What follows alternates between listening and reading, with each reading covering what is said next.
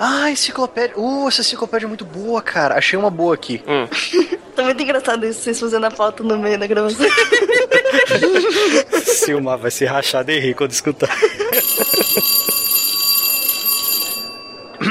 Atenção, atenção, a chamada. Ah, vamos lá. Bárbara, Tô aqui, professor. Estrela, Presente! Jorge. Presente, depois de uma longa ausência. Vai reprovar por falta, hein? É, vai. Eu tô pendurado aqui. É, tô pendurado aqui. É, Marcelo, Presente, querido professor. Ronaldo. Presente sorridente. Isso aí, beleza.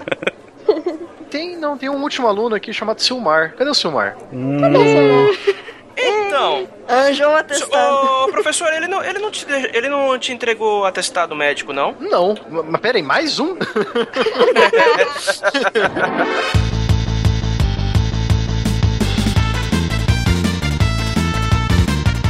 Olá pessoal, aqui é o Jorge de uma pessoa e nunca houve uma Cleópatra como Elizabeth Taylor. Elizabeth Taylor. Acabou todo mundo. Acabou, Nunca, acabou nunca houve mesmo, porque Cleópatra não tinha olhos azuis, é muito difícil que ela fosse caucasiana de olhos Com azuis. certeza. Com certeza. Bom, eu sou a Bárbara de Belo Horizonte, Minas Gerais. E eu acho que meu nariz era mais bonitinho do que o da Cleópatra. Qual delas, a histórica ou a fictícia? A, a histórica. A fictícia tem o nariz mais bonitinho do que o meu, provavelmente. Aqui é Matheus, eh, o professor Barbado de Curitiba, Paraná, e que venham as pirâmides mágicas. Não, a gente vai começar nisso, né, cara? Não tem Vai. jeito. A gente vai, né? Não tem jeito. Vai, vamos lá, Vai ser Marcelo. sobre isso o programa, então? É, vai ser sobre isso. Chama os, os seu colos aí. De Gaspar Santa Catarina, que é Marcelo Guaxinim. E finalmente um SciCast de ciência de verdade, ufologia.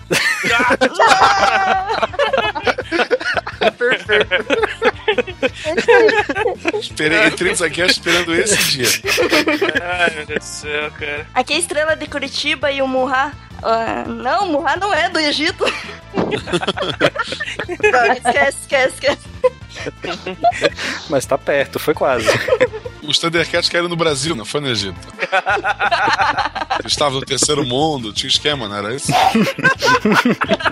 Aqui é o Ronaldo de São Paulo e Solere be written, Solere be done. Oh, that's good. Muito bom. Tava aguardando essa. Vocês estão ouvindo o SciCast, o podcast sobre ciência mais divertido da internet brasileira. Science World Beach.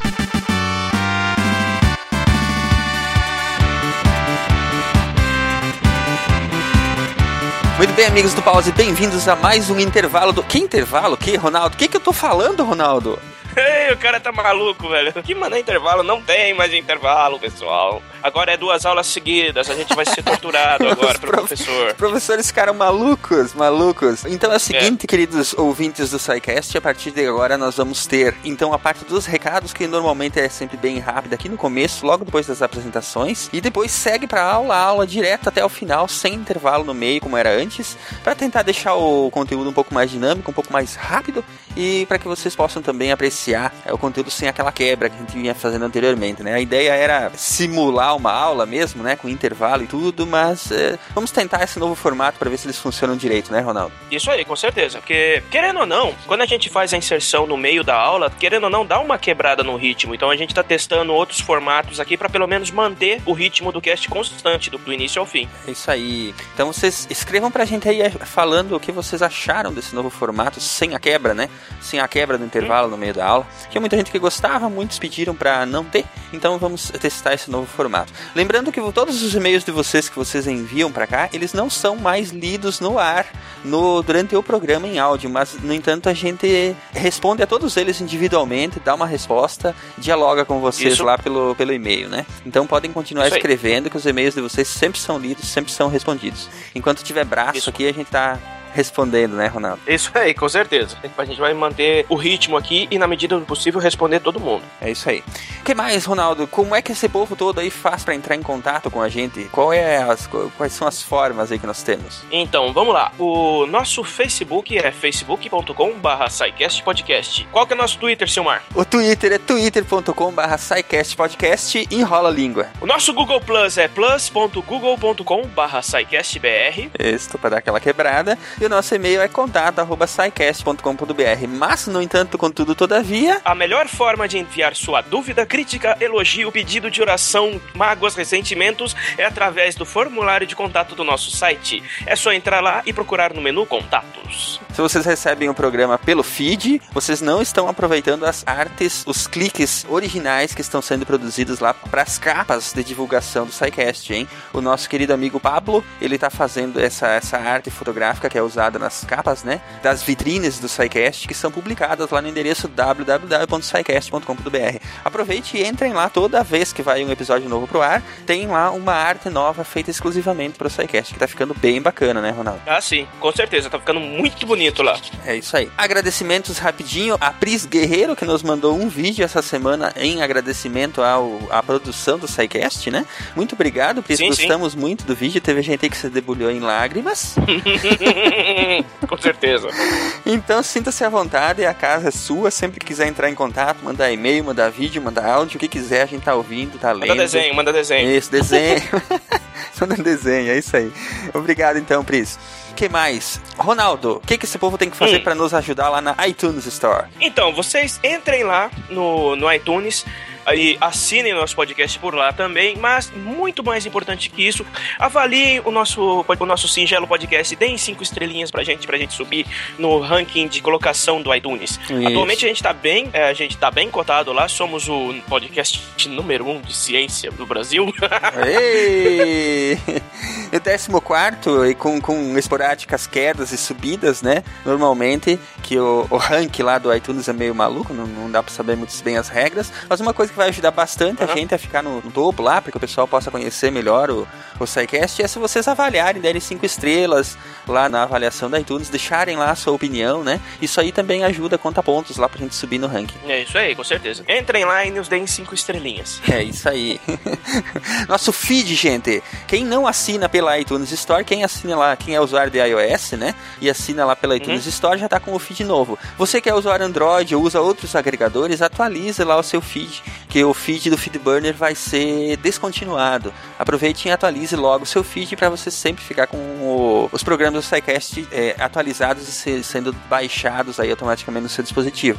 O novo endereço é feed.scicast.com.br feed.scicast.com.br Aproveitem e atualizem aí que vai ficar bem bacana. É isso aí. Não esqueçam de atualizar o feed, porque depois vocês vão reclamar quando não receberem mais nada. Ou vão se dar conta quando a gente tiver uns 10 pra ouvir, né? É isso aí. Muito bem. Jonas Godoy, nosso querido ouvinte, criou um grupo lá no Facebook. Vai ter o endereço aí no post.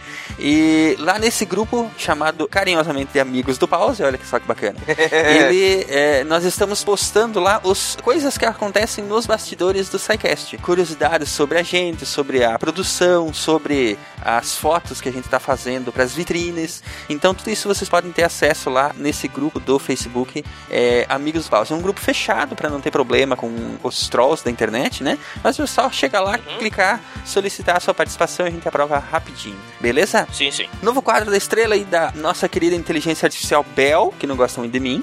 É... Também você só faz pergunta idiota pra ela? Não, não Já são idiotas, são, marcação contigo. são perguntas pertinentes. Aham, como é que tá o tempo lá fora? Isso. Claro. Uma inteligência artificial tem que saber isso, cara. Não tem? Tem que saber. Tem, mas uma hora ela se enche, né, cara? É, ela já respondeu como é que ela faz pra saber como é que tá o tempo Sim, lá fora. sim, já respondeu. Eu acho que ela fica magoada mesmo é porque ela não pode sentir como é que tá o tempo lá fora. Esse que é o problema dela. É isso aí. Mas bem, Pode o ser nosso, também. esse quadro novo aí que as meninas estão produzindo, elas, ele não tem um nome ainda. Nós queremos que vocês nos ajudem a escolher um nome para esse quadro, Sim. onde a Estrela e a Bel, elas respondem as perguntas de vocês, tá? Então vocês podem mandar as perguntas que vocês querem que elas respondam e vocês podem também sugerir um nome para esse quadro. Se vocês quiserem saber como é que é o quadro das meninas, a estreia dele foi no episódio sobre drogas, lá o número 36. Podem chegar lá e dar Isso uma aí. ouvidinha. E aí depois vocês mandem pra gente, mandem pra elas aí as perguntas que vocês querem ver respondidas. E também, é, se quiserem sugerir um nome pra esse novo quadro, né? É isso aí. Como a gente está meio fraco de ideias e a Bel ainda não, não, não decidiu que nome que ela gosta. Já tem que produzir tudo isso aqui e ainda os caras, pô, ajudem aí, né? Pelo menos isso. Uhum. sim, sim. Tranquilo então, gente. Vamos começar aí a nossa aula, que hoje está muito bacana. E nos vemos na semana que vem com um novo programa, um novo quadro de recados e outras coisas mais. Um abraço, gente. Até semana que vem. Falou, gente. Até semana que vem. Abraço!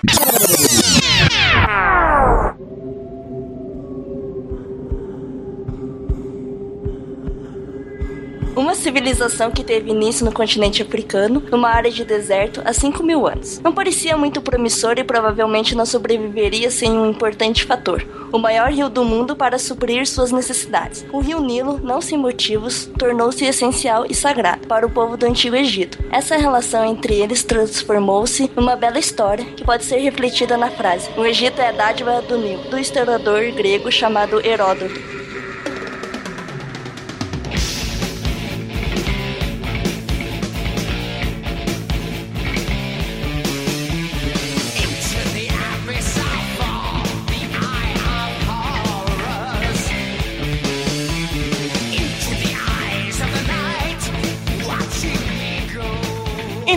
Voltando ali, como a gente já falou na Mesopotâmia, como se tu pegar a história de 90% das cidades no mundo, assim, que não sejam recentes, né? Sempre vai ter um rio envolvido. Porque o povo precisa de água, essa água pra irrigar, pra dar pros animais, pra pescar. Se tu pegar a história de cidades antigas da tua região aí, de qualquer lugar que esteja do Brasil, eu tenho certeza que vai ter um rio, um grande rio envolvido na história. Então, quanto maior o rio, principalmente nessas épocas, foi o caso da Mesopotâmia, que tinha lá Tigre e Eufrates, e do Egito, que tem a questão do Nilo, esses rios acabam atraindo a população vai criando aquelas proto-cidades e vão crescendo até ser o que são hoje. E, por exemplo, eu tô aqui no Vale do Itajaí, tô próximo de Blumenau, essa região só existe por conta do rio. É porque, tipo assim, como os rios eles têm o período de cheia e regulares, a água sobe, depois ela desce, aquela terra fica fertilizada e mais fácil para conduzir as plantações e tal. Essas primeiras civilizações dependiam muito da cheia do rio até o período em que eles aprenderam a cultivar de acordo que eles pudessem irrigar a terra de forma mais eficiente, para que eles pudessem ter comida o ano todo. Como a gente citou lá no, no podcast passado de história, os rios da Mesopotâmia eles eram aleatórios. Eles davam cheia num ano, seca no outro, eles não, não tinham um padrão. O Nilo ele ajudou muito no desenvolvimento dessa região, porque, tirando, óbvio, exceções, e a natureza, ela, às vezes, ela muda alguma coisa, ele era bem cronometrado. Os meses de cheia, os meses que eles podiam plantar, ele funcionava muito mais para aquela região pudesse se programar, até para tempo que ela sabe que não, nessa época eu não vou poder plantar nada, vou poder me dedicar a outras atividades, a construções e tal. A gente vai ver depois. Eles puderam é, se organizar melhor em função do rio. Como foi dito ali pela estrela, aquela frase do Heródoto, né? a- essa região é uma dádiva do Nilo. Ela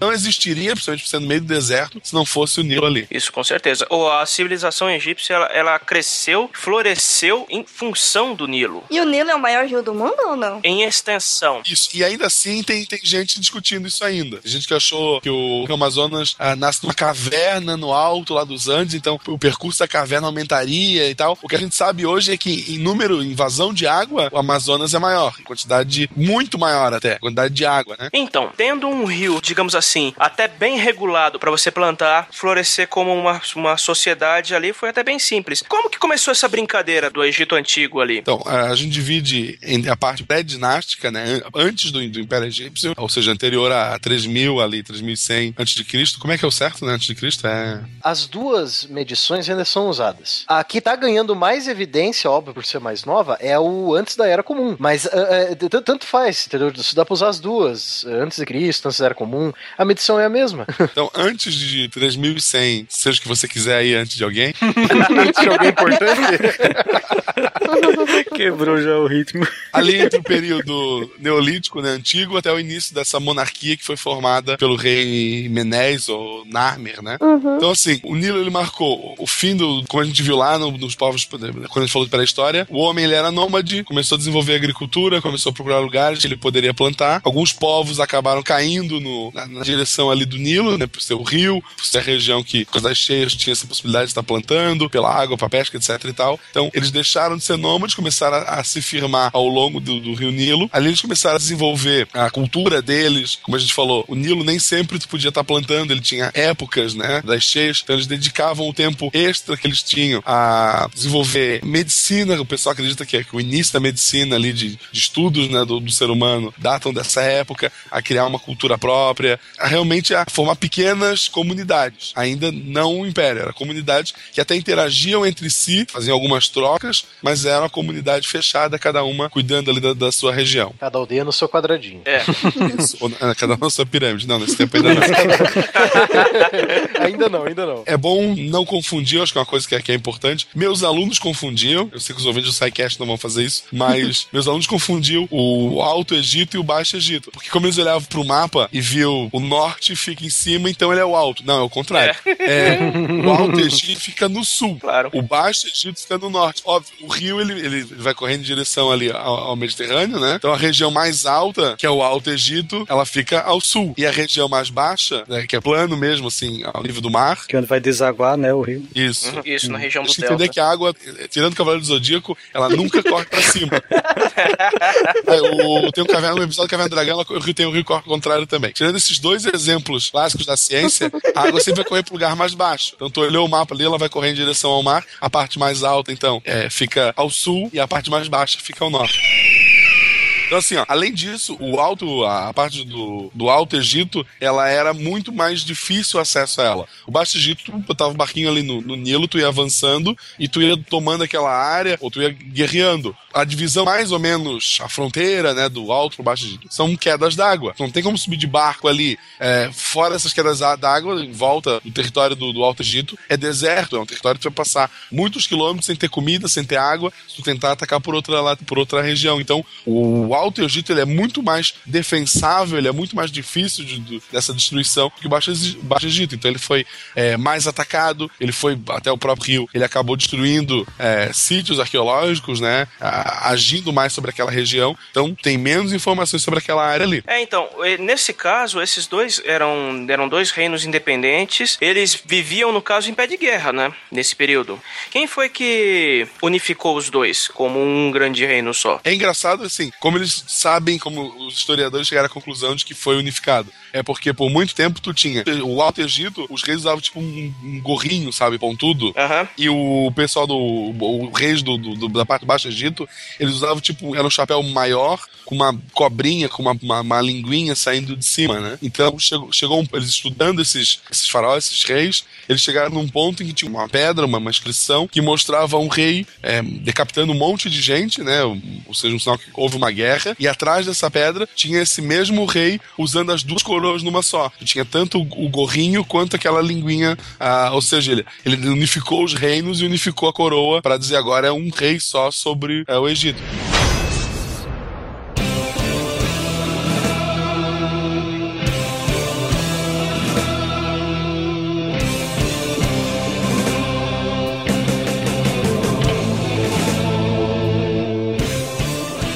Então, assim, uma, uma cultura que ficou, foi bem estudada, a cultura madiana, né?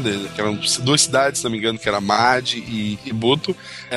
Se desenvolveu ali em 3800 a 3200 antes de Cristo. Antes, eles, o, aqueles povos, eles eram é, nomos, eles eram pequenas aldeias que, que se viravam. Então, começou a criar uma complexidade social, começou a se criar relações entre essas pequenas tribos, né? Pequenas conglomerados humanos ali. Porque entendam o seguinte, tu não consegue viver sozinho. Naquela época, principalmente, para plantar, tu precisava de muita muita gente para estar tá plantando. Precisava, quanto maior era a tua necessidade ali de sobrevivência, de criar as coisas, de plantar, de cuidar de animais, etc e tal, mais pessoas tu precisavam. Então, aos poucos, as pessoas se uniram, criaram essa, essas pequenas cidades. Chegou um ponto que eles viram que se eles não interagissem com outras clãs, com outras regiões ali perto, eles iam acabar passando fome ou passando necessidades em geral. Então, eles começaram a se relacionar entre eles. Começou a encontrar evidências na, naquela região ali de que eles sofreram influências, principalmente da, da região da Palestina, né? Como foi dito, de invasões, mas principalmente de, de comércio mesmo, de, de, trocas de produtos diferentes que tu tinha entre um e outro. Primeira cidade antes da, da, das cidades egípcias que a gente conhece, foi encontrado lá 76 túmulos, um outro cemitério com mais 450 túmulos uh, humanos, uh, eh, 14 animais, ou seja, eles enterravam não só os seres humanos, mas eles respeitavam também uh, animais para estar sendo enterrado, para ter uma, uma religião, né? Eles viviam cabanas ovais, estruturas em forma de, principalmente de, de ferradura, né? De, de, de ter uma, área de entrada e uma área de proteção, de vento, etc e tal. Casas subterrâneas, estruturas retangulares, possivelmente é, currais, que eles tinham porcos naquela região, né? Lareiras, porque a gente pensa em Egito, um lugar, pô, é quente pra caramba porque é um deserto. De dia, de noite é frio pra caramba. Uhum. É porque a areia segura nada do calor, né? Isso. E o rio, apesar de ele, ser, de ele controlar um pouco a temperatura, é ridículo comparado à areia ali. Então, é, mesmo morando muito perto do rio, tu quase não tinha essa diferença. É, então a noite era muito frio, então tu tinha é, lareiras e é, silos, né? Lugares para guardar os cereais que, eles plantavam. É, sem contar que deveria ser uma, uma habitação reforçada, né? Porque nesse clima de extremos favorece muito os ventos em alta velocidade. Tinha proteções ali, apesar de que é, houveram invasões, tem registros disso, né? A gente sabe que não adiantou muito, mas deve ter funcionado para algumas invasões. É, porque a paliçada, a paliçada é uma verdadeira palhaçada. Palhaçada. eles já tinham uma certa agricultura um pouco mais evoluída ou eles viviam mais da, da pesca e, da, e dos animais domesticados? Não tinham tanto a parte de irrigação, né? Eles mais cavavam uma vala, talvez para puxar água e tal, mas não era bem desenvolvido isso ainda. Mas eles já tinham uma plantação, eles já tinham o, o início do, da, da agricultura. Não é a agricultura irrigada que a gente vai ver mais para frente, né? Não. Mais primordial. É, eles tinham já cerâmica temperada, eles decoravam principalmente com inscrições ou pinturas geométricas, assim. Não tinha ainda a, a escrita né, deles, dos geógrafos, era mais formas geométricas, era mais estético do que realmente é, algum sentido, até onde a gente sabe, né? A economia deles, então, era baseada domesticação de animais. Eles domesticavam ovinos, bovinos, caprinos, suínos, burros e cães. Caça, eles caçavam hipopótamo, que deve ser uma coisa legal pra caramba. aquele ibex, sabe que é um, é um, é um bicho muito chifrudo. Tem mais chifre do que carne, aquele bicho. É, tem bastante na, na África, né? Mas ele, ele é muito localizado na África subsaariana, nas savanas e tal. Uhum. É, o, ibex, o ibex que eu conheço é um tipo de cabra, bode de montanha. É, bem chifrudão, isso aí. É isso mesmo. Como é que isso foi parar no Egito, gente? Tem algumas espécies que eram, na, que eram do, do norte da África. Algumas até foram já estão até extintas. Ou talvez eles caçaram tão bem que hoje não tem nenhum lá porque eles deram conta de todos. Al alguns foram extintos. Castores, deve ser uma profissão diferente. O cara que caça hipopótamo não deve respeitar o cara que caça castor. É, e tartaruga, que eu acho que é o nível mais básico. O cara começa a caçar tartaruga até chegar no hipopótamo. Porque hipopótamo, você sabe que é um bicho. Ele parece fofinho, quer dizer, ele é fofinho lá na natureza, mas ele mata. Aquele bicho é foda. Na época deles era o bicho que mais matava no Nilo. Matava mais que o crocodilo. Sim, eu com certeza. Eu vi um hipopótamo no zoológico e eu achei um bicho muito tenso. Ele não é fofinho, não. Só é fofinho em foto, cara. Você tem que matar muito castor e tartaruga pra ganhar XP pra enfrentar um hipopótamo, né? é o chefe fase. Não, mas você sobe pra o Primeiro, depois você vai pro hipopótamo. Isso, é. Se tu não morrer perfurado pra aquele chifre, tu tem o hipopótamo no level final. É, eles pescavam também, né? Não, não só peixe, mas eles também tiravam mariscos. E agricultura. Trigo, cevada, linho, lentilha é, e ervilha. Trigo e cevada, você sabe o que significa. Cevada pra fazer aquela cerveja. Exatamente. Isso, só tinha que inventar a geladeira pra poder dar aquela. É. Porque no deserto, cerveja quente é uma porcaria. Né? A produção de cerveja do, do, do, Egito era muito boa, cara, por assim dizer. Eles, eles foram um dos primeiros povos que variavam os tipos de cerveja. Os trabalhadores egípcios eram pagos com cerveja. Imagine o quão foda é isso. Como pode ser melhor do que isso? Hein? Então, além disso tudo que eles produziam, eles faziam muito comércio, que eles não produziam ali, eles trocavam com outras regiões. Era na base do bom e velho escambo, né? Ah, eu tenho três galinhas e eu troco por um porco. Sim. Mais ou menos assim.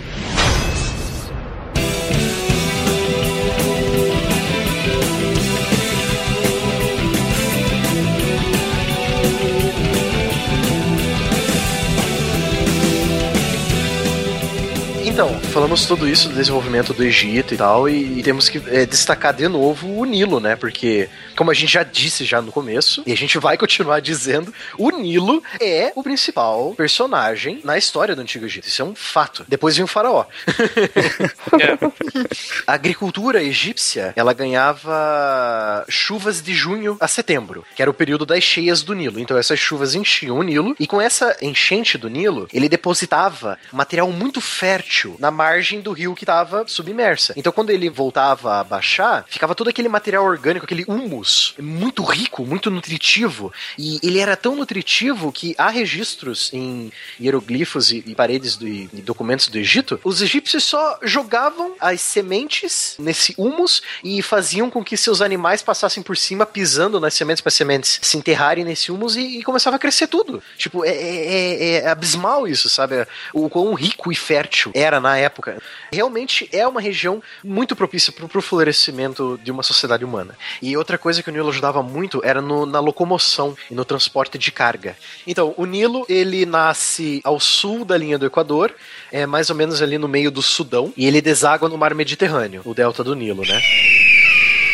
O rio Nilo, ele influenciou muito na vida do povo egípcio, não só através de tudo que ele dava, né, para o povo egípcio, mas também ele desafiava a inteligência dos egípcios para medir, calcular e planejar os períodos das cheias, e também para evitar catástrofes, né? Pra, é, tipo, ah, onde vamos construir as nossas casas para que na próxima cheia as, a água do rio Nilo não invada o nosso local de moradia, né? Eles tinham que começar já a planejar tudo isso. É, é tudo naquela, na pura observação. Você observava, ah, tá, é, você observa três cheias seguidas seguidas. Ah, tá. O máximo que a Chia já chegou foi aqui. Então eu vou construir minha casa um pouquinho mais para cá, entendeu? Então você já fazia essas medições, você desafiava a comunidade humana daquela região a, a, pensar à frente, entendeu? Essa tecnologia de pensar à frente é uma das coisas que a gente podia aproveitar dos egípcios hoje, né? É, né? o pessoal podia aprender um pouco esses povos. Né?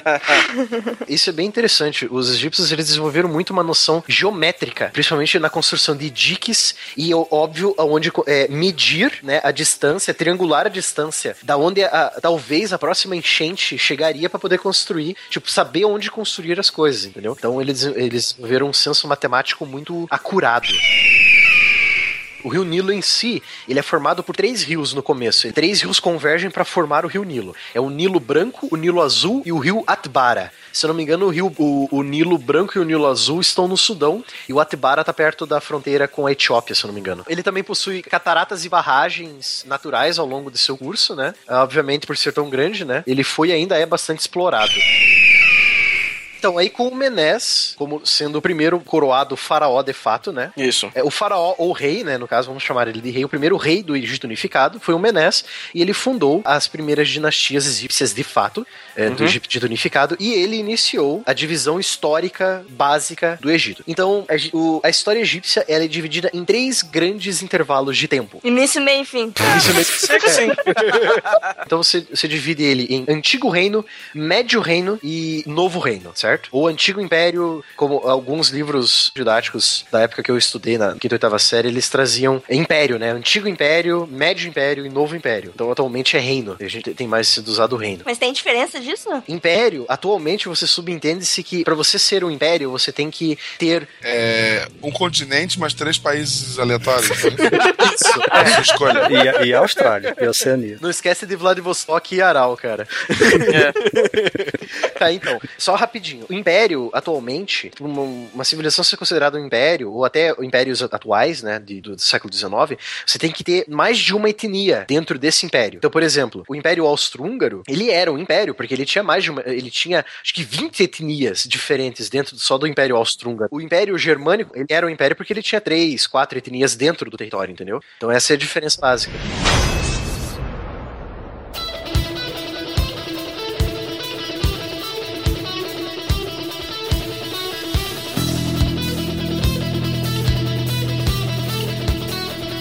Então você tem o antigo reino. O antigo reino ele inicia-se com a unificação do Alto e do Baixo Egito. A data oficial do início desse período é 2649 antes da Era Comum, durante a terceira dinastia egípcia. Então eles já, tipo, eles demoraram um pouco para poder se organizar como um reino, né, total, é, expansivo e militar, né, e uma organização política. Então oficialmente ele começou na terceira dinastia egípcia. E o seu principal legado foram as grandes pirâmides de Gizé. Então as pirâmides do Egito têm 5 mil anos de idade. É. E, e as pirâmides livro de Gizé são as únicas maravilhas da antiguidade que sobreviveram ao teste do tempo. O governo era bem centralizado nas mãos do faraó, do seu conselho mais fechado, dos seus sacerdotes, e ao redor da capital imperial, Mênfis. Há registros de uma vasta burocracia política e administrativa né, com, com, a formação do reino egípcio. Então, por exemplo, os estados, né, províncias egípcias, eram chamadas de nomos ou nomes, e eles tinham, cada um tinha seus governantes regionais que respondiam diretamente ao faraó. É tipo, é, não querendo comparar, mas já comparando, é tipo feudalismo, mas não sendo. Feudalismo é uma coisa uhum. diferente, que é para outro cash. e o faraó também ele começa a ser percebido o aumento do faraó como uma, uma figura religiosa. Então, a partir já é, desse período, você já vê que o faraó pega esses, esse status de governante de uma teocracia. Você, percebe, você começa a ver uma teocracia se erguendo no Egito. Tinha que ser uma teocracia, porque como que você ia convencer 20 mil negros a construir um sarcófago gigantesco, um túmulo gigantesco pra uma pessoa que às vezes eles nem iam chegar a conhecer, né? É. Você tinha que ter uma motivação muito, uma fé muito alta. A Dilma não é de Deus e construiu estádios aqui no Brasil. Eu acho que dava. Ai, cara. Ai, ai. Cara, mas tinha que. Mas na época você tinha que ter um grande poder de, de convencimento para fazer com que as pessoas, mesmo que elas fossem pagas, para construir uma. ajudar a construir uma obra tão colossal quanto aquela. Como é que você convencia essa gente? Falava que era uma determinação divina. Simples assim. E o que ajudava muito, obviamente, era o Rio Nilo. Sim, porque como sempre. As únicas pessoas que tinham conhecimento, esse, o conhecimento que a gente falou, esse, esse desenvolvimento rápido da matemática, de quando que o, o Nilo ia, é, ia encher e quando ele ia. É, quando, o período fértil e tal. Isso tudo era guardado no alto conselho do faraó, certo? Sacerdotes e tudo. Ele, é, todo esse conhecimento era. Ele era elitizado. Então o povão, o povão mesmo, a massa popular egípcia, ela não sabia. Eles realmente achavam que isso. que o, a, as enchentes do Nilo eram coisas milagrosas, eram coisas é, divinas. E a única pessoa que podia se comunicar de, de, é, definitivamente com os deuses e com o Nilo era o faraó. O faraó tinha um poder de prever. É, estou usando aspas aqui. Prever as enchentes do Nilo, justamente por causa desse conhecimento. Então a gente já vê que o conhecimento é o poder. né? Sim. Sempre. Os ouvintes do SciCast teriam um bom emprego público nessa época. com certeza. Os, os comentaristas de, de grandes portais construiriam a pirâmide. É. Então isso continuou por muito tempo durante o o antigo reinado. Durante o reinado de Pepe II. Pepe! Que é um nome terrível pro faraó. É. É verdade. Tu vai respeitar esse cara? Nunca. É, Pepe, caramba. Tanto que foi com ele que começou a ruir o sistema central, a autoridade central. Ninguém levou ele a sério, né? É. é. Pepe, já tirei a vela, vocês lembram desse episódio? É. Então, aí ele, ele governou de 2246 a 2152 antes da Era Comum, e foi com ele que a autoridade central egípcia começou a ruir. Teve um período de fome nessa época, né? Teve. É, a gente, a gente brinca, tá brincando com o nome dele, mas é simplesmente isso. Se o cara é um deus que pode controlar o rio, e de repente o rio não tá proporcionando uma, plantações tão boas, esse deus tá falhando. É como a gente disse sobre o Império Assírio no nosso cast sobre Mesopotâmia. Quando a gente falou que os assírios ele baseavam tudo eh, militarmente, por exemplo, você tem que continuar conquistando, tem que continuar vencendo batalhas, porque se você perder uma batalha, o mundo vai acabar. Aí você perde uma batalha e o mundo não acaba, tudo ruim, entendeu? Quer dizer, o mundo para eles acaba, porque o reino acaba. Os assírios eram os Dothraki, né, dessa época. não, os Dothraki iriam ser os Unos mais pra frente. ah, verdade, tá mais pro Uno mesmo. Então, durante o governo do Pepe II e dos filhos dele, né, o, o filho dele, no caso, houve uma série de fomes, uma série de falta de comida no Egito. E o povo começou a, a ficar revoltado, né? Tipo, como assim? Você é o nosso link com a nossa divindade, a nossa divindade tão, raiv tão raivosos com a gente porque a gente não tá tendo comida. E aí? Como é que faz, né? E também ajudou muito, começou as invasões de tribos oriundas do Levante, né? Do, da região do Levante, Palestina, Síria, etc. Né? Essas invasões sempre ocorreram. Então, como a gente já disse, o Baixo Egito, mesmo o Egito estando unificado, o Baixo Egito sempre foi o calcanhar de Aquiles do Egito. Porque sempre foi uma região muito fácil de ser invadida. É a porta de entrada, né, cara? Não tem, não tem defesa defesa. com essa série de fomes e com essas invasões, o antigo reino ruiu e aí começa o primeiro período intermediário. Então, esses períodos intermediários, eles variam um pouco, mas eles seguem um, um certo padrão. Por exemplo, esses períodos intermediários eles sempre vão ser iniciados por alguma crise de fome ou invasão militar, e essa crise vai levar à divisão interna, ou seja, cada governante de cada nomos, de cada est estadinho, né, que formava uhum. o reino egípcio, vai se autogovernar, eles vão se dividir de novo, né? Pequenos, é, pequenos reinos e outros governantes que querem virar faraós começam a brigar entre si, né? Uma divisão interna isso. e você tem que combater inimigos externos, tem que combater a fome. Então, isso, isso vai se repetir em todos esses períodos intermediários do Egito Antigo. E eu diria mais, em todos os períodos da história. Exato, você vê que ela se uhum. repete exatamente, é o mesmo padrão sempre. Quando há um racha num determinado reino, num determinado império, cada um fica com o teu, cada um garante o seu. Uhum. Até que chega alguém mais esperto que pensa: ah, se eu me juntar com fulano e cicrano, nós poderemos expulsar os invasores ou, ou o vizinho mesmo. Uhum. E sempre, sempre um se levanta como o salvador. É, é a história do farinha é pouca, meu pirão primeiro. Uhum.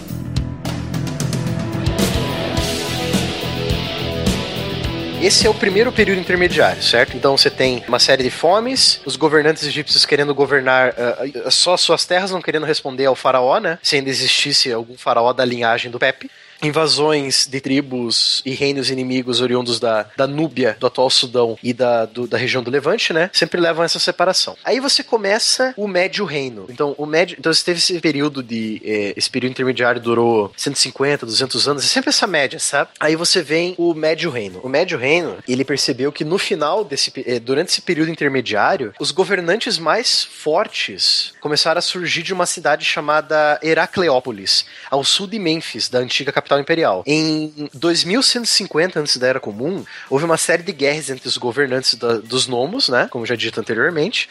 Princip as principais lutas entre os principais concorrentes para a vaga de faraó. Era concurso público aí? Era, era. é concurso público na faca. na faca e no arco e flecha. É, eles ocorreram no sul, no Alto Egito, onde, onde sempre veio a parte mais forte do Egito, é o Alto Egito, né? Então as principais lutas dos principais concorrentes concorrentes a, a Faraó sempre vieram do sul do Egito, principalmente entre os governantes das cidades de Tebas e das cidades de Edfu. Agora, olha só, em 2040, antes da Era Comum, um rei tebano chamado. Eu quero ver, eu quero ver você falar esse nome. Nebepetre Metuhotep. Metur, não. Me... Metuhotep. Mentuhotep. Mentuhotep. Fala três Segundo, vezes agora. Melhor que Pepe. Então, Nebepetre Mentuhotep. Segundo. Pronto, fala sem cuspir agora. É. Peraí, deixa eu limpar a tela do meu, do meu computador aqui. ele conquistou militarmente o trono do Egito, unificando novamente os governantes e os nomos, né? E assim iniciando o Médio Reino. É, mas isso aconteceu até porque os mensageiros chegavam para avisar que estava sendo invadido, até falar o nome do invasor ele já tinha matado todo mundo. Peraí, quem que tá me atacando? É o Mendu Rodep Daita! Já é. tinha levado a flechada. Já. Ou seja, desde o fim do reino do Pepe até o, a conquista do Mentuhotep foram quase 110 anos de guerra, né, cara? De período conturbado. É tipo o período que você tá vendo na guerra do, do Game of Thrones. Todo mundo brigando com todo mundo. é. é, precisa de um farol pra sentar no trono de ferro. Aí quem foi esse farol foi o Mentuhotep. Uhum. No auge do Médio Reino, foi marcado pelo reinado do Amenhotep I, que foi de 1991 a 1962 antes da era comum. Já foi o reinado mais feliz esse, né? Já. É. Ele foi o primeiro faraó da 12 segunda dinastia. Isso é uma coisa muito interessante. A história dos faraós, ela não era contada direto. Os egípcios antigos, antes da invasão grega, antes da invasão do Alexandre o Grande, eles contavam de dinastia em dinastia. Tipo, ah, a primeira dinastia durou 20 anos. Ah, os faraós daquela dinastia dinastia morreram, vamos contar tudo de novo. Então é do ano 1, o ano 1 da segunda dinastia, entendeu? Ah, interessante. É por isso que muitos, muitas datas são recortadas, tipo, pô, 1991 a 1962, sabe? Tipo, é bem recortadinho as datas das dinastias. É, e também o nome de mês, né? Era nome de evento, não era coisa assim. Os meses recebiam o nome de um grande evento que aconteceu naquele mês, naquele tempo, né? Isso permite a datação até com certa, com bastante precisão até. Lembrando que é, já no Médio Reino, as pirâmides já estavam construídas, já há quase mil anos já.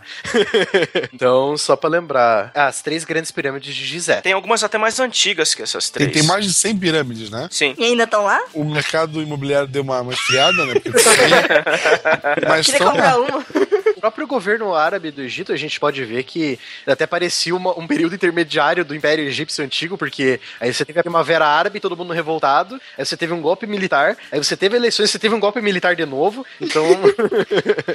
até chegar alguém que vai unificar tudo. Eles estão lá esperando alguém unificar as coroas. Né? Só lembrando, então, no Médio Reino, as pirâmides já estavam construídas, as grandes pirâmides de Gizé ainda estavam lá, uhum. né, dos reis. Já tinham sido saqueadas? Ah, ah, eu já não sei.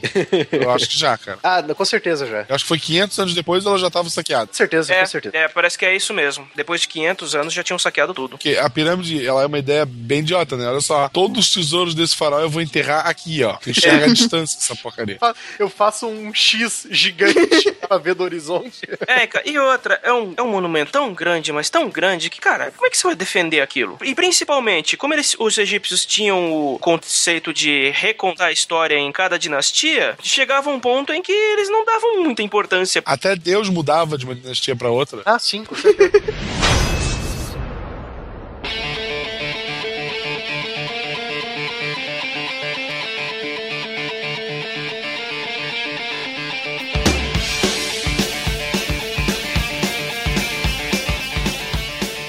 durante a 12 dinastia, que é do Amenemhet, ele conseguiu restaurar finalmente a antiga glória do antigo reino. Então, o Egito do Amenemhet era bem parecido com o antigo reino, finalmente, depois de tanta briga e reconquista e, e sabe, e reunião dos, dos governantes que estavam divididos, né? Ele expandiu militarmente também os territórios ao sul em direção ao reino da Núbia, expandindo o domínio egípcio até a segunda catarata do rio Nilo. Você já vê uma expansão militar contra um outro reino vizinho, que era o reino dos, dos núbios, né? Que também, por sinal, tinha uma tradição de construir pirâmides. Mas não, é, eram pirâmides pequenas, óbvio. Uhum. É, du durante o Médio Reino ainda, de novo, novamente, povos e tribos é, imigrantes da região do Levante, né, da atual Palestina, de novo, é, invadirem o Egito pela parte do Delta, né, ou seja, pelo Baixo Egito, pelo norte. E a principal desses povos que invadiram o Egito eram chamados os Hicsos, que em egípcio significava tribo guerreira ou tribo, tribo de pastores, se eu não me engano. E esses Ixos possivelmente foram os hebreus. Hebreus invasores? Exatamente. Os hebreus eles não foram cativados como escravos pelos egípcios lá em Canaã. Eles invadiram o Egito e se instalaram ali por causa de uma grande fome que atingiu o Levante. Quer dizer, acredita-se que esses Ixos eram os hebreus, né? É, muitos, muitos historiadores estão acreditando nisso, sim. Porque o período bate, o período que eles invadiram o Egito, os Ixos invadiram o Egito, é o mesmo período que é registrado na Bíblia que os hebreus chegaram no Egito. Entendi. Nisso a Bíblia ajudou a gente nesse período histórico aí.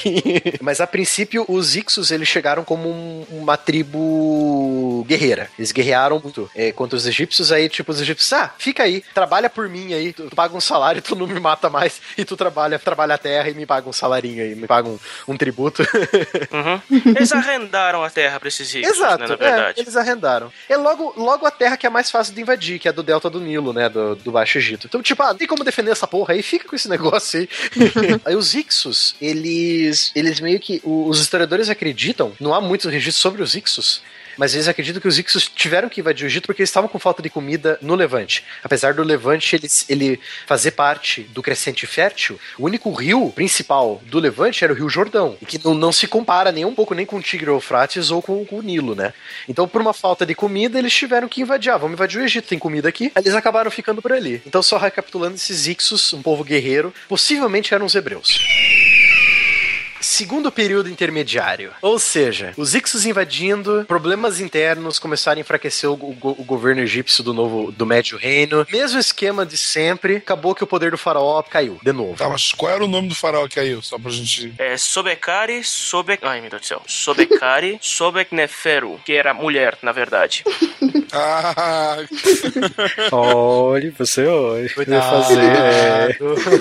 Não, mas é que assim, existiram poucas rainhas no Egito, entendeu? Na verdade, a única rainha que teve sucesso foi a Hatshepsut. Sim. Então, possivelmente, essa rainha egípcia pode ter uh, subido ao trono quando o marido dela morreu e o povo não gostou muito. Então, já começou a enfraquecer o elo entre o governante do Nomos e o governo central e aí começou toda aquela briga de novo que a gente já sabe.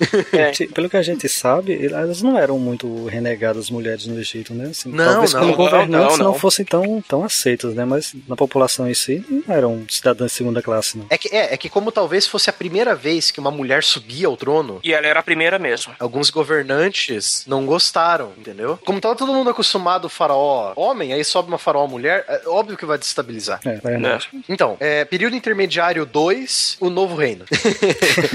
o novo reino porque ele só tem 3 mil anos de idade, tadinho. Os Ixos, que possivelmente eram os hebreus, invadiram o norte do Egito, que é o, o- a região do Delta e o Baixo Egito, né? Se instalaram ali, derrotaram várias vezes várias tentativas militares do Egito de expulsar eles, e eles acabaram ficando por ali.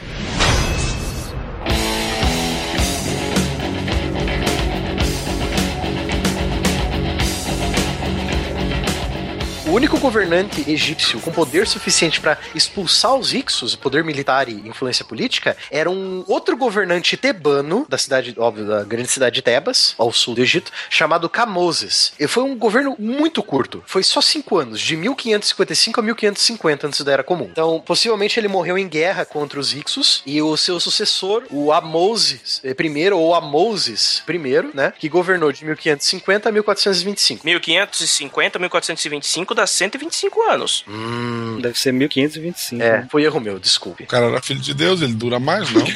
É, ué. Não é, então? Tô com sono, mas não tô dormindo ainda não, tá? Tá, tamo quase acabando, tamo quase acabando. Faltam 3 mil anos só. É, o governante tebano Camoses começou essa expulsão dos Ixos e a, a reunificação do Egito de novo, e o seu sucessor, o Amoses I, terminou ela, se tornando o primeiro faraó do novo reino, né? Que tem 3 mil anos de idade, por isso que ele é novo. Então, esse novo reino, ele sim é visto como o mais poderoso e rico do Império Egípcio. Ele sim começou a ser o Império ah, Estrela. Você tinha perguntado a diferença, né? Porque foi durante o novo reinado que surgiu dois faraós super importantes. Uma mulher, por sinal, que primeiro foi ela, foi a Hatshepsut. Hatshepsut foi a primeira faraó mulher que conseguiu segurar o governo definitivamente. Ela reinou de 1493 a 1458. Ela substituiu o marido dela que morreu, né? Então, tipo, não foi o filho deles que assumiu, foi ela. Ela expandiu muito a esfera de influência egípcia, tanto comercial quanto política, na região do Levante e na região do sul do Egito, pra Numídia. Pra, ah, Numídia não, desculpa, pra Núbia, né? Então, a Hatshepsut, ela teve uma administração muito forte. Ela expandiu muito o comércio egípcio. Então, ela se tornou mais rico. E o outro faraó que veio nesse novo reino foi o mais famoso pra mim, até mais famoso que o rei Tutankhamon, que é o Ramsés II, que é um dos caras mais foda que existiu na face da, da história humana. Cara, como líder militar, o Ramsés II era um incomparável, era um dos incomparáveis na época. Ah, com certeza. Apesar que ele exagerava muito nas histórias dele. Exatamente. A Batalha de Kadesh é o melhor exemplo. Nossa, com certeza, eu ia chegar lá. Então, o Ramsés II, ele é o mais famoso faraó do período. é, Ele veio logo depois, acho que ele foi o, segundo ou terceiro faraó, logo depois da Hatshepsut, se não me engano. Então, ele foi muito expansivo militarmente, os, os faraós homens. Não, teve uma porção na, né, entre. A Hatshepsut é da 18ª dinastia. Quem veio logo depois dela, que eu acho que é até importante a gente mencionar, pela importância religiosa, foi o Akhenaton, Ah, é verdade. o Amenhotep IV. Ah, é, nós temos. É, exatamente, nós temos o Akhenaton. Então, A gente tá pulando ele. É, então peraí, blá, blá, blá, blá, volta.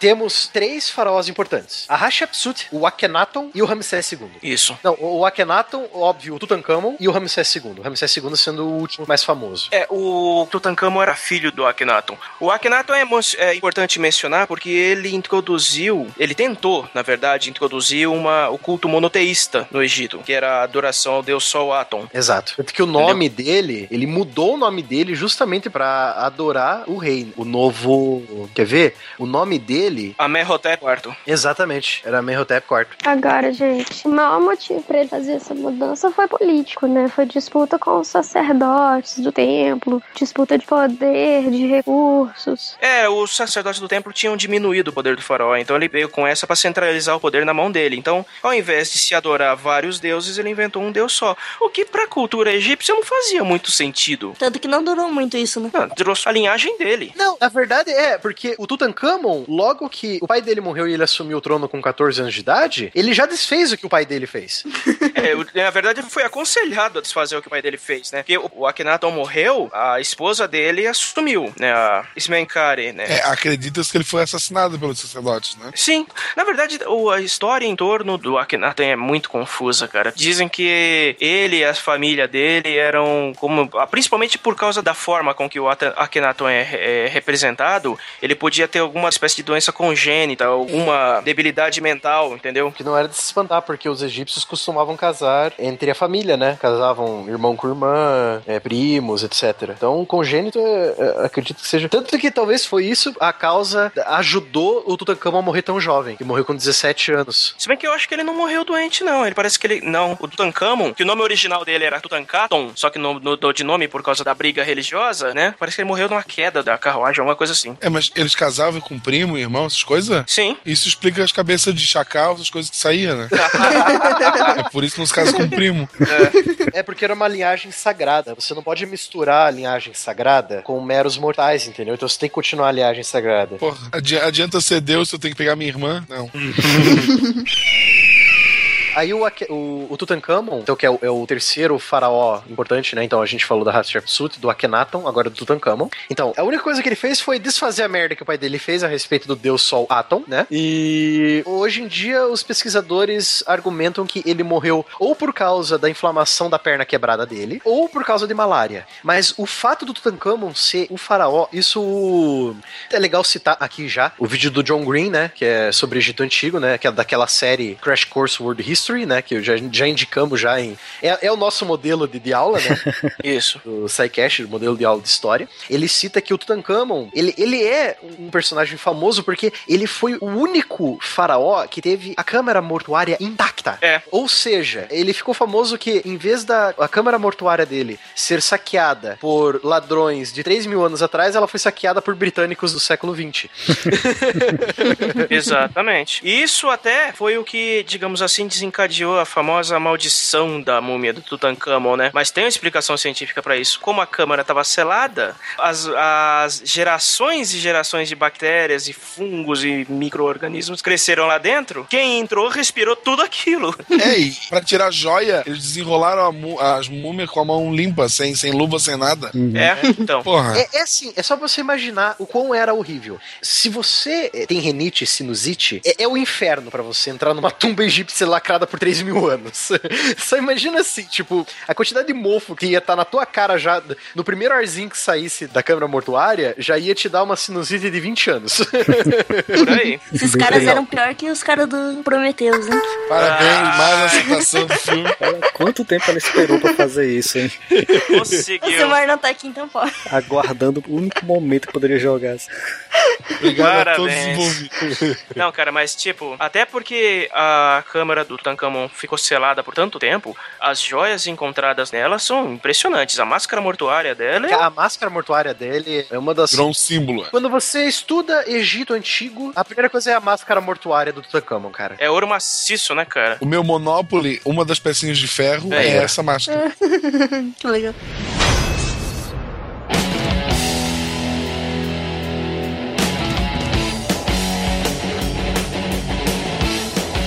Continuando. Então, a gente falou da Hatshepsut, beleza. Falamos do Akhenaton e do Tutankhamon. Agora vamos falar, finalmente, do Ramsés II e das lorotas que ele contava, né?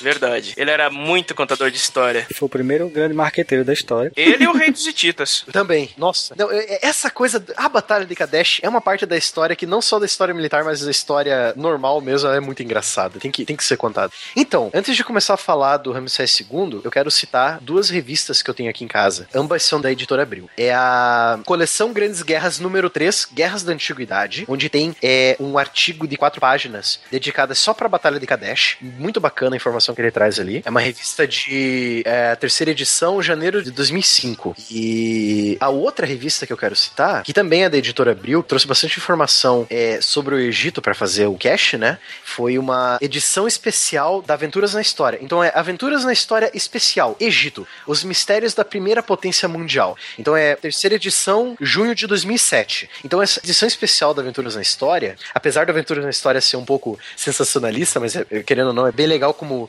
divulgação da história, né, pro, pro povão. É, essa revista é totalmente dedicada ao Egito. E lá ela, eles falam sobre o Ramsés II, eles fazem até uma brincadeira que, tipo, a, entrevistando o Ramsés II na revista. é, é até bem bacana essa entrevista, é bem bacana. Entrevistando Space Ghost também? Tem... Aí eu já não sei. Aí tem que ir na Mundo Estranho, da Super Interessante.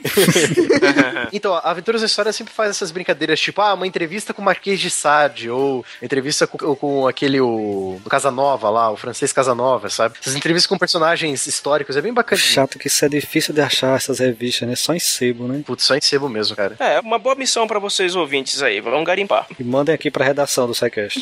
Eu tenho todas as revistas da coleção Grandes Guerras, cara. São 34 revistas, ela parou de ser editada já em 2010, mas vale muito a pena.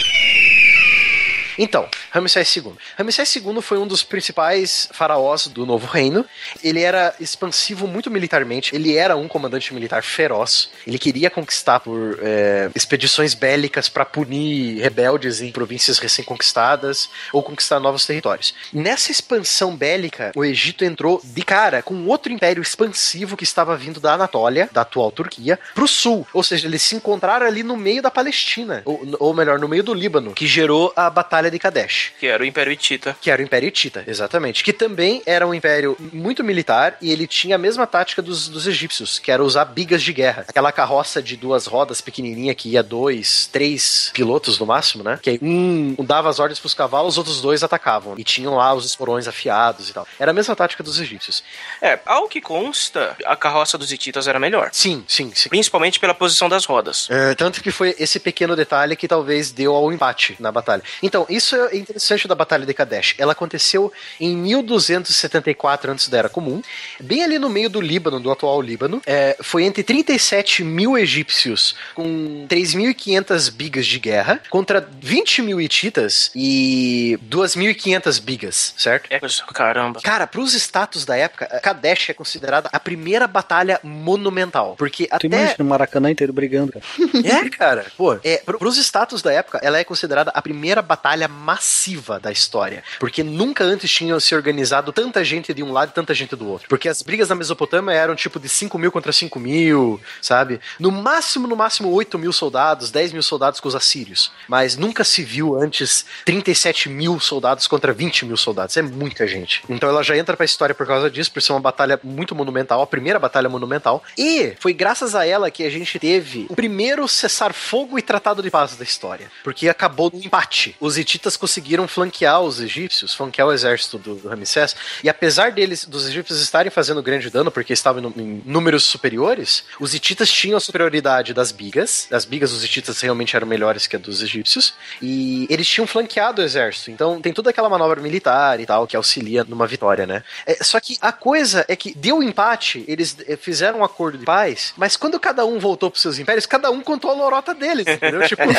quando o Ramsés II chegou no Egito, ele falou que ele ganhou. Quando o, o líder Itita, que eu esqueci o nome dele agora, mas também era um nome estranho também. Muatali II. Muatali II chegou na, na Ratusa, se eu não me engano, era a capital Itita. Isso mesmo. Ele falou: não, a gente ganhou, entendeu? Então, tipo, tanto que a lorota do Ramsés foi tanta que ele mesmo contou que ele sozinho matou 10 mil Ititas.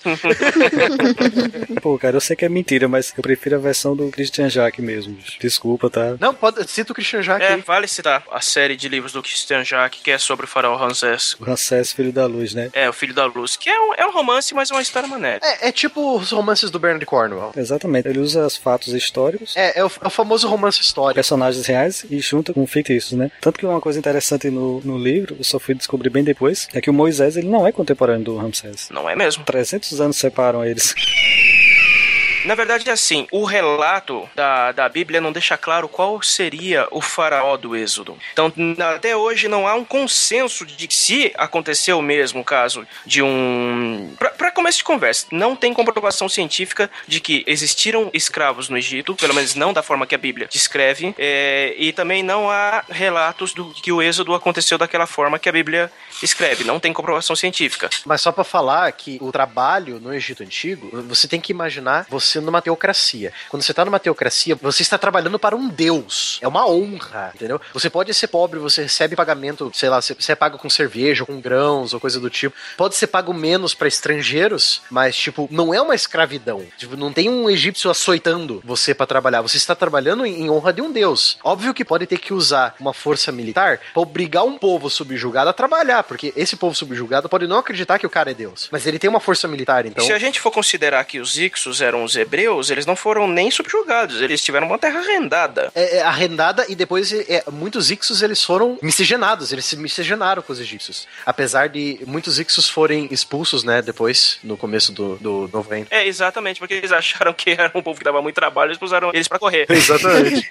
Mas, voltando nesse caso aqui, se existiu algum líder hebreu chamado Moisés ou alguém do tipo, muito provavelmente o, o Ramsés não tenha sido o faraó contemporâneo a ele. Ele é o mais comumente ligado, ele é o mais popular ligado a Moisés, mas, mas pode ter sido outro. A gente tem que lembrar que esse Ramsés que a gente falou, Ramsés segundo. Segundo. Com certeza teve um primeiro. Ramsés primeiro é o avô do segundo, que o, o segundo é filho do Sete primeiro. Pra quem assistiu os Dez Mandamentos, é, no começo do filme tem tanto Ramsés primeiro, depois tem aparece o Sete primeiro e o Bill Brenner que interpretava o, o Ramsés II e o Charlton Heston que era o Moisés. Mas apesar disso, eu altamente recomendo essa série, eu gosto muito, tanto pela pesquisa que ele fez como a linguagem, as descrições que ele fala da época, como que era feita a criação. Assim, era engraçado que o, Ramsés, ele, os faraós, eles não criavam seus filhos, eles entregavam para preceptores, né? Você só via teu filho quando ele tivesse com 12, 14 anos de idade já. Quase um homem formado, né? É, então, algum, em alguns casos, sim. Mas como que ele fala da Batalha de Kadesh no livro? Ele dá a entender que foi em pá também, mas não, ele não, não chega dizendo que o Ramsés é, saiu dizendo que tinha ganhado, as lorotas não. Ele romantizou aí. Ele não fala que ele subiu na liga dele e saiu flechando 10 mil ititas, não, né? Não, 10 mil não, mas uns 100 ele disse que fechou. e o mais legal é o mascote que ele tinha, que eu não sei se é real. Tinha um mascotezinho bem curioso. Era um leão. Por que não um hipopótamo? É, um hipopótamo. Era mais difícil de alimentar. Imagina se o exército é, egípcio aparecesse montado em hipopótamo. Nossa, cara.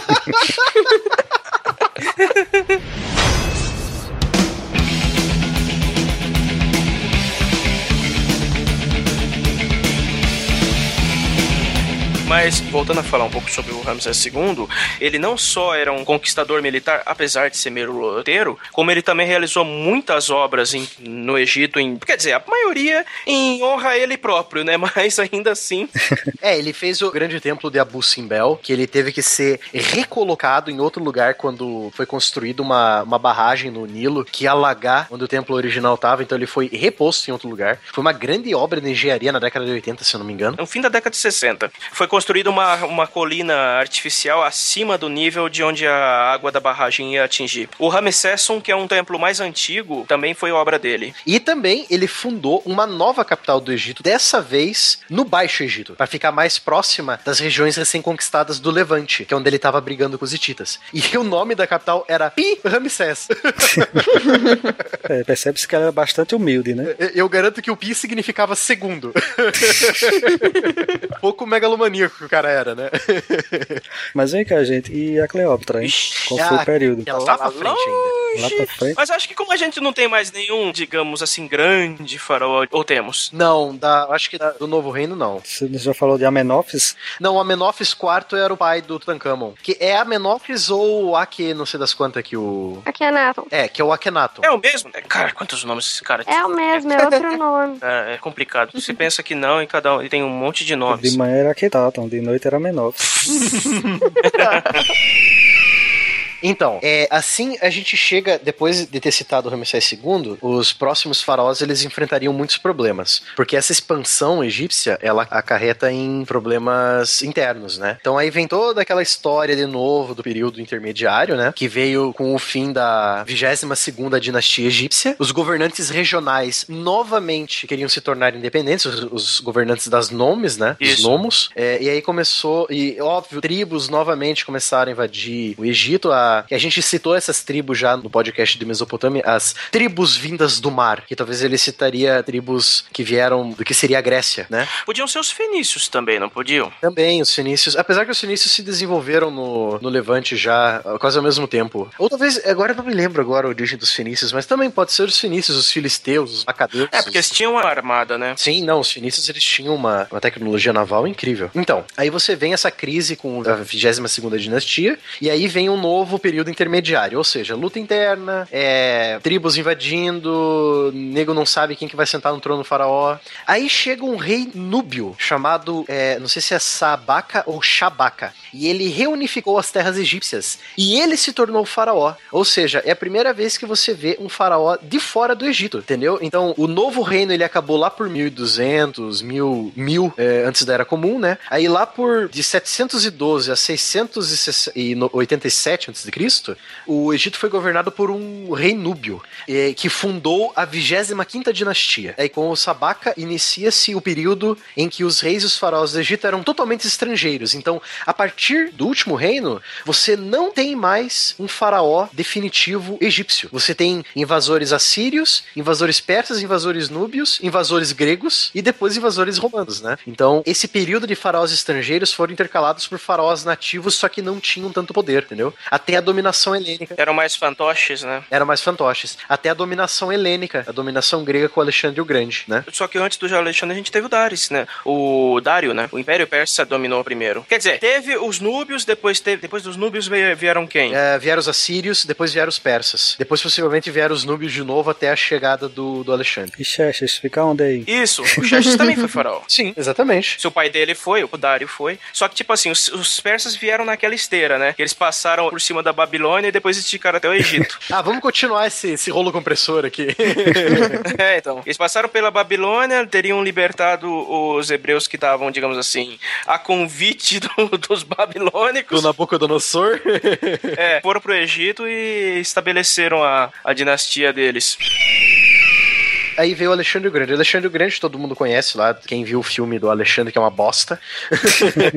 é, é verdade. O Alexandre é muito ruim, cara. Mas vale ser citado. Tá, pra mim ele é ruim. Ele tem alguns certos pontos legais, principalmente a Batalha de Galgamela, que é muito foda.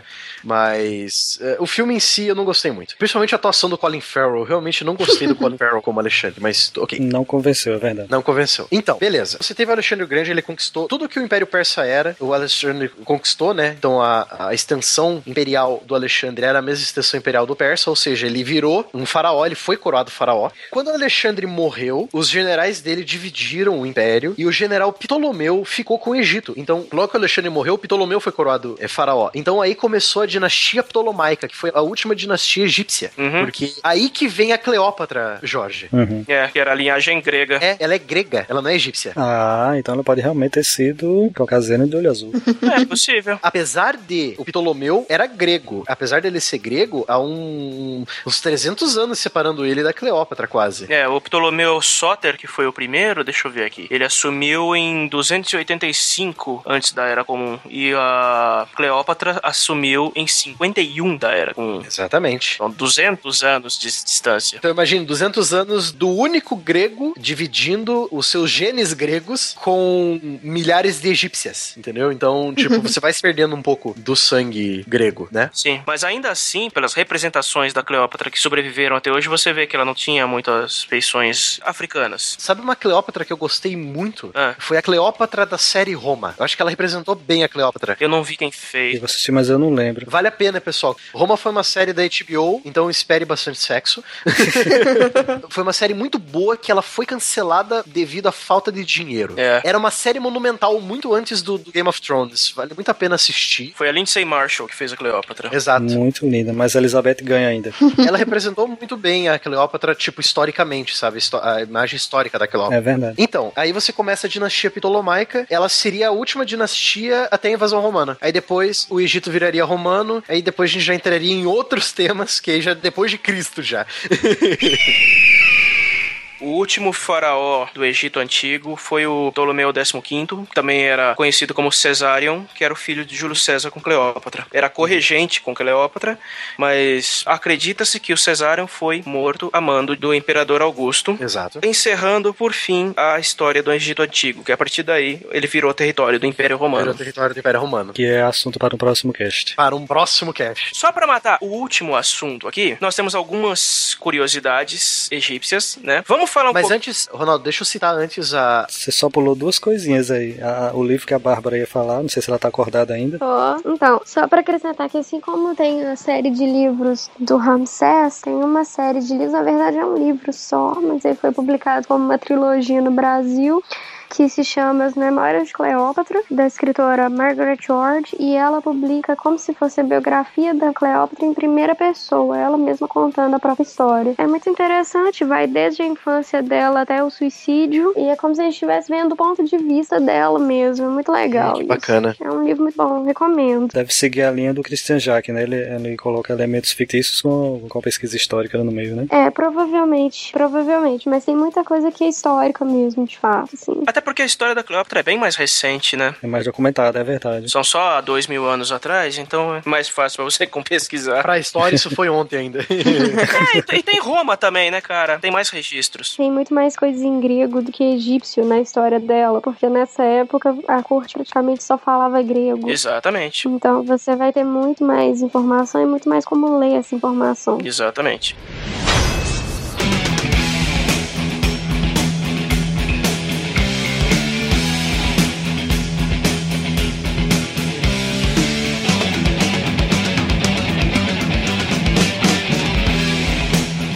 Então, é só para finalizar a área, entre aspas, técnica do, do cast, né, do, sobre a história, só para citar as minhas fontes, né, caso os ouvintes queiram procurar, né, eu usei um livro chamado Egito Antigo, da coleção Enciclopédia LPM, que é daqueles livros de bolso, né? Uhum. Esse livro da coleção LPM é escrito por Sophie Desplanquet. Eu realmente odeio nomes franceses. ele é um livro bem basicão, técnico sobre o Egito Antigo, então se você quiser saber mais, pode procurar ele. E tem um outro livro também que eu quero indicar, da coleção História Ilustrada, não é o meu, não é o, o meu blog. Ó, o Jabai. É uma coleção de livros da História Ilustrada Egito Antigo, que foi escrito por Paul Johnson, que também é uma fonte muito bacana. E é mais fácil de falar, né? É, é muito mais, muito mais fácil de falar. E também tem o meu guia padrão para montar aulas e pautas, né? Que é o, o Guia Ilustrado Zahar da História Mundial, né? Que muitas informações que eu tirei para falar no cast eu tirei desse livro, né? E o, o vídeo do Crash Course World History do Egito Antigo com o John Green apresentando, né? Que é uma aula de 12 minutos sobre o Egito Antigo, vale muito a pena ser vista também. Vai estar no post, tudo isso aí. Eu queria aproveitar que a gente tá falando de livro. Na hora que eu sentei aqui pra gente gravar, eu olhei pra minha estante, eu tenho a coleção da Agatha Christie, e lembrei que ela foi casada, o segundo casamento dela foi com um arqueólogo, né? Conheceu ele na cidade de Ur, até, numa escavação. Em Ur? É. Maneiro, maneiro.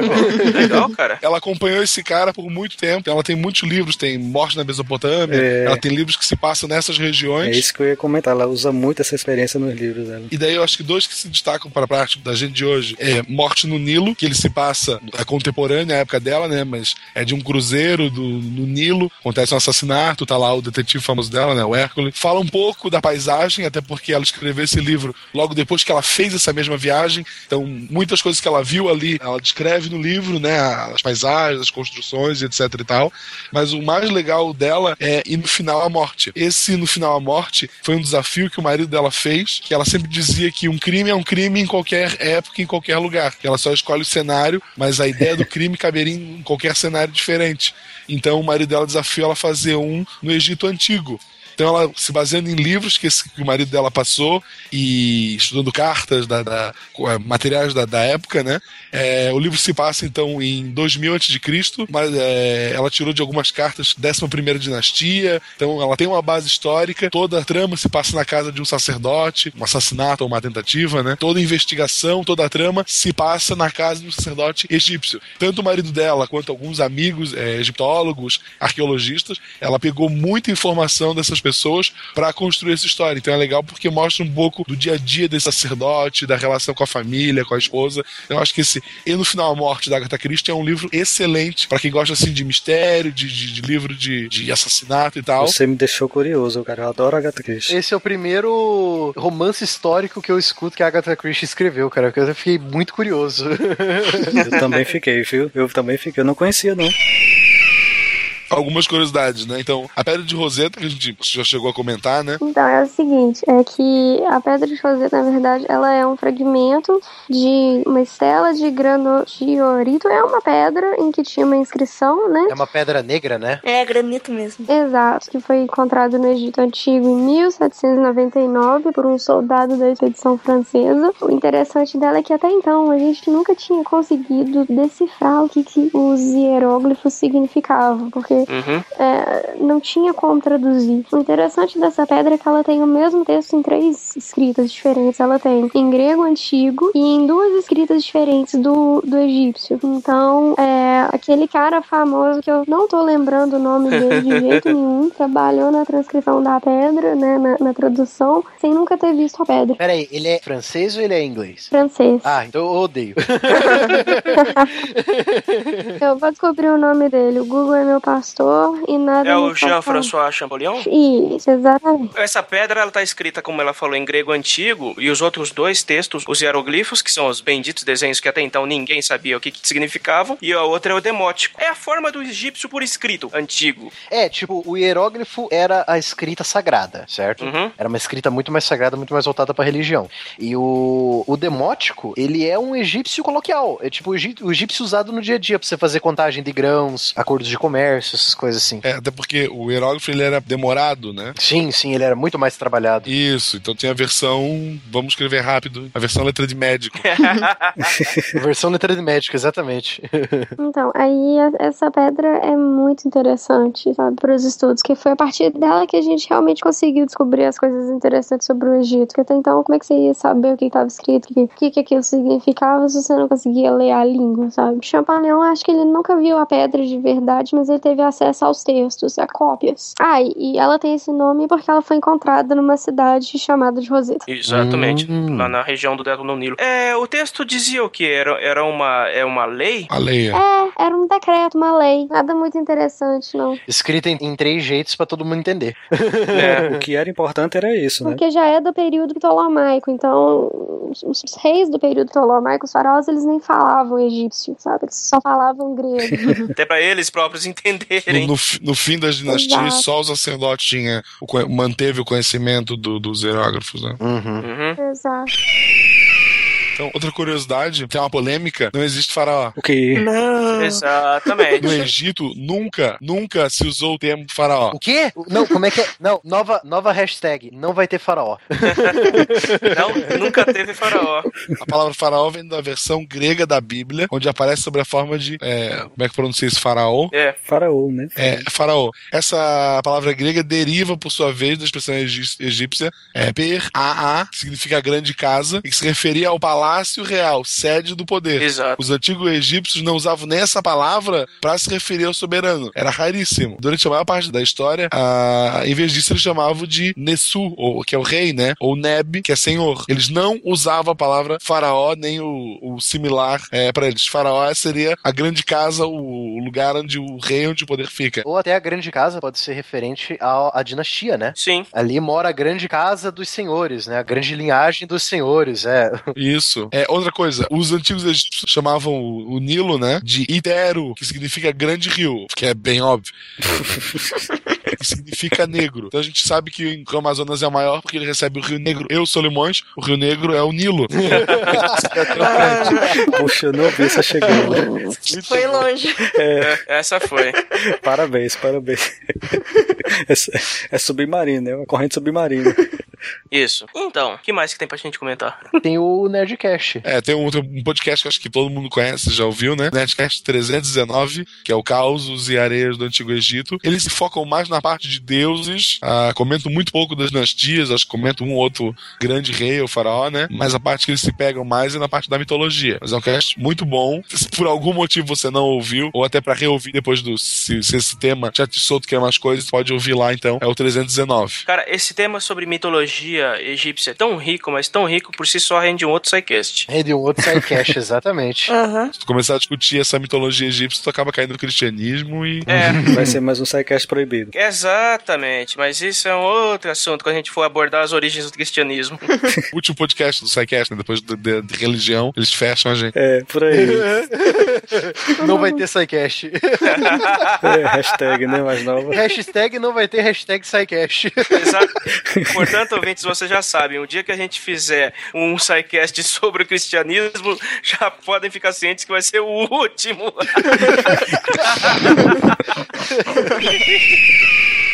Então, aí tem os três jogos pra citar aqui. Não sei se vocês Não, querem. pode não falar, se pode já falar. Vai lá. Vocês já jogaram? Alguém, alguém já É. jogou? Age of Empires eu joguei. Aqui? É Eu muito bom. Age of Empires. Ah, mas o, o Age of Empires, ele é um dos, dos games mais clássicos de RTS, que é aquele Real Time Strategy, que é criado pela Microsoft. Você pode nele escolher várias civilizações antigas, como obviamente os egípcios, mas também tem os gregos, os persas, os japoneses antigos do, do reino de Yamato, tem chineses. Você começa a expandir a sua cidade desde o status de vilazinha, basicamente de subsistência, do fim da Idade da Pedra e o início da agricultura, até o estado de grandes impérios. O jogo original ele tinha uma campanha especialmente para os egípcios e era muito legal, cara, você fazer o, as, as batalhas. Nossa, era muito bacana. Fora que tinha o famigerado sacerdote que todo mundo detestava.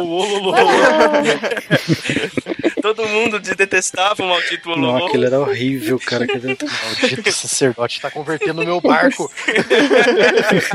em contraste com o Age, a gente tem um outro jogo RTS que foi da Big Huge Studios, com parceria com a- a- o estúdio da Microsoft, que é o mesmo estúdio do Age, né? Que é o Rise of Nations. Foi lançado em 2003. O Rise of Nations ele é um jogo muito mais complexo do que o Age, porque a dinâmica do jogo em si ela é bem mais diferente. Você tem bônus por civilização. Então, por exemplo, o bônus da civilização egípcia nesse jogo é que você tinha muito mais comida, como seria de fato no Egito Antigo, né?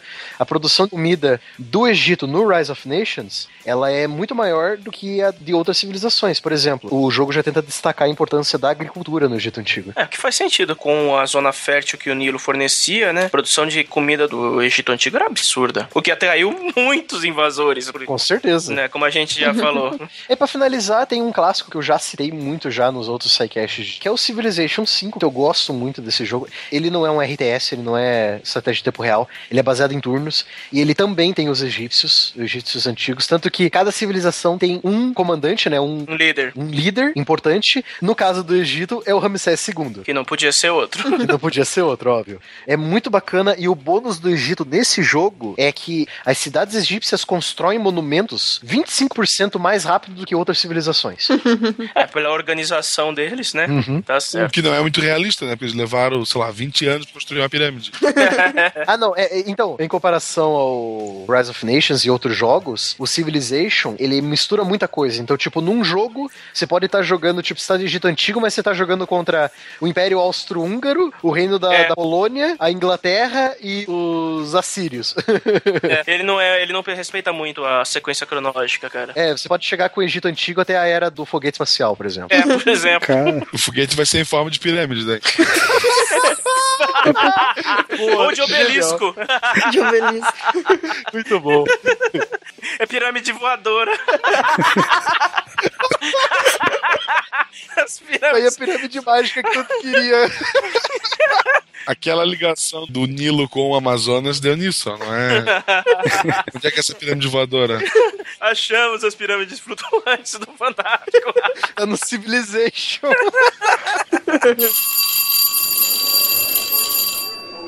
Acho que a estrela podia ler, a estrela tá quietinha no, no canto dela. Ah, é. a, a, nossa estrela tem que brilhar um pouco. Matheus, Matheus é, é, professor mesmo, ele escolhe aquele aluno que tá calado pra falar. É, né? É, né? Vai lá, toma que é tua, estrela. Uma civil. deixa, eu botar no, deixa eu botar no mudo aqui. É, né? Uma civil. Uma civil. Caralho.